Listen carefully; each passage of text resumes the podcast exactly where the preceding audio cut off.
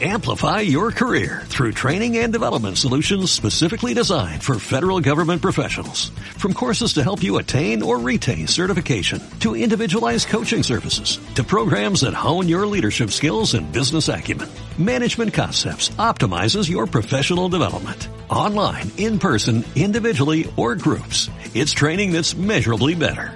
Learn more at managementconcepts.com. That's managementconcepts.com.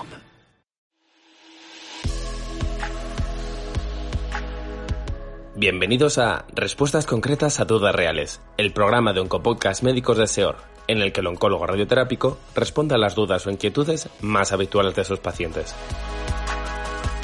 En el podcast de hoy contamos con el doctor Ángel Montero, oncólogo radioterápico en el Servicio de Oncología Radioterápica del Centro Integral Oncológico Clara Campal, del Hospital Universitario HM San Chinarro de Madrid, para hablar sobre la mastectomía y tratamiento conservador en cáncer de mama.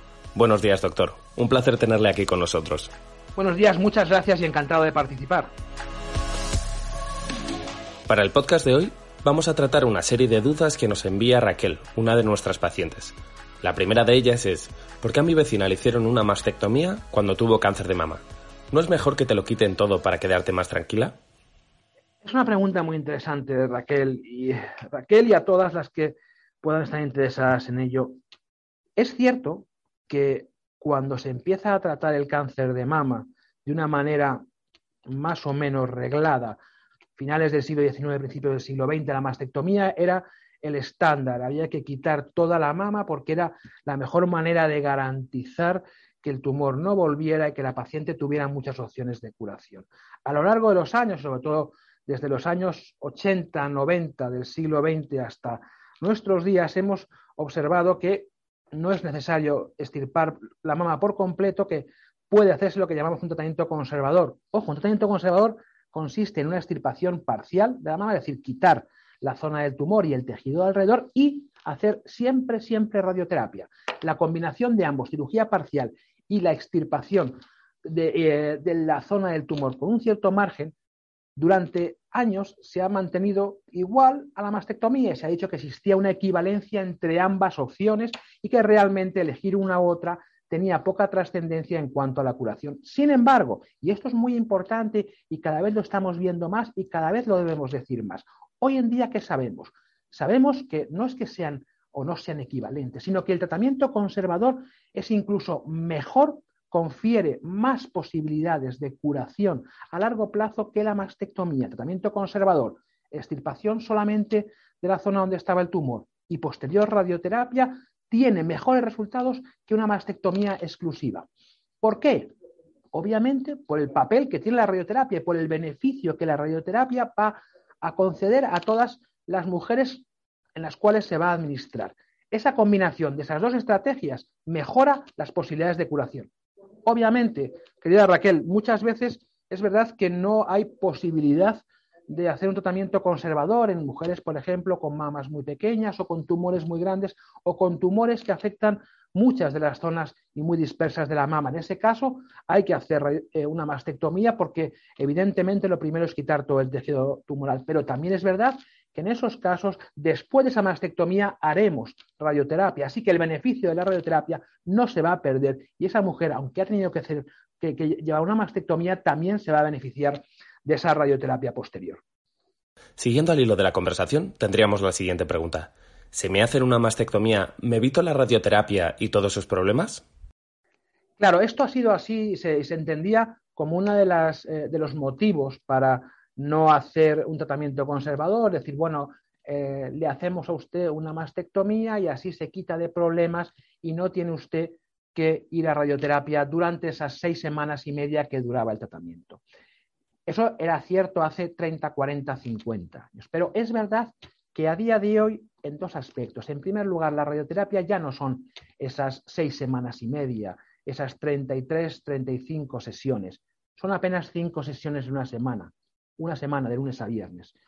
Ha reducido el tiempo más que notablemente. Y además también sabemos que la radioterapia moderna, con técnicas modernas y unidades de tratamiento avanzadas, tiene muy pocos efectos secundarios, no tiene esa irritación tan enorme que se veía de la piel hace 40, 50 años con las viejas unidades de cobaltoterapia, que ojo, fueron muy útiles, pero es verdad que a día de hoy ya están obsoletas y además unido ese corto tratamiento con el beneficio que comentábamos anteriormente que tiene la radioterapia, hace que el tratamiento conservador a día de hoy, con una cirugía muy limitada, una excelente cirugía parcial, con una radioterapia en cinco sesiones, en una sola semana, sea el tratamiento idóneo para la inmensa mayoría de mujeres con un cáncer de mama. Y para terminar, la última cuestión que nos plantea Raquel, y seguro que resulta interesante para todos los oyentes.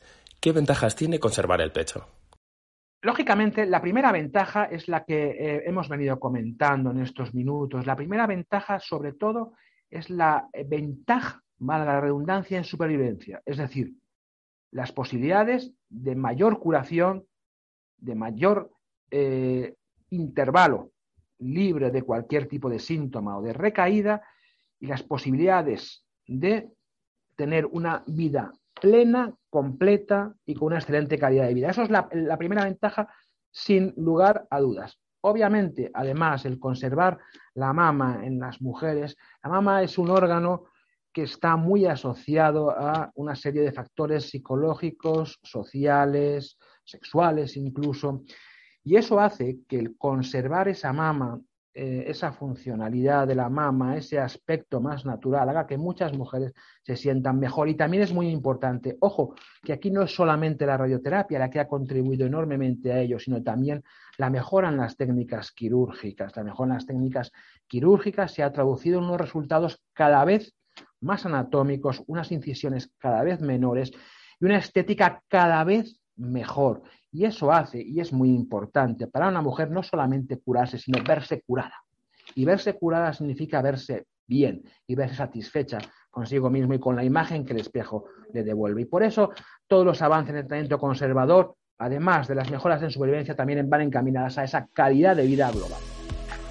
Y hasta aquí el podcast de hoy. No queremos despedirnos sin antes agradecer la presencia del doctor Ángel Montero por su participación en Oncopodcast. Muchas gracias, doctor. Muchas gracias, ha sido un enorme placer.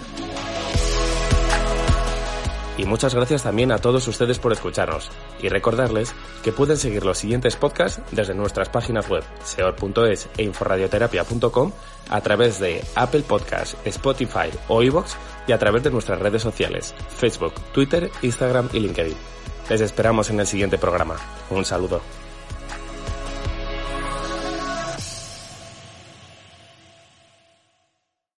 Amplify your career through training and development solutions specifically designed for federal government professionals. From courses to help you attain or retain certification, to individualized coaching services, to programs that hone your leadership skills and business acumen, Management Concepts optimizes your professional development. Online, in person, individually, or groups. It's training that's measurably better. Learn more at managementconcepts.com. That's managementconcepts.com.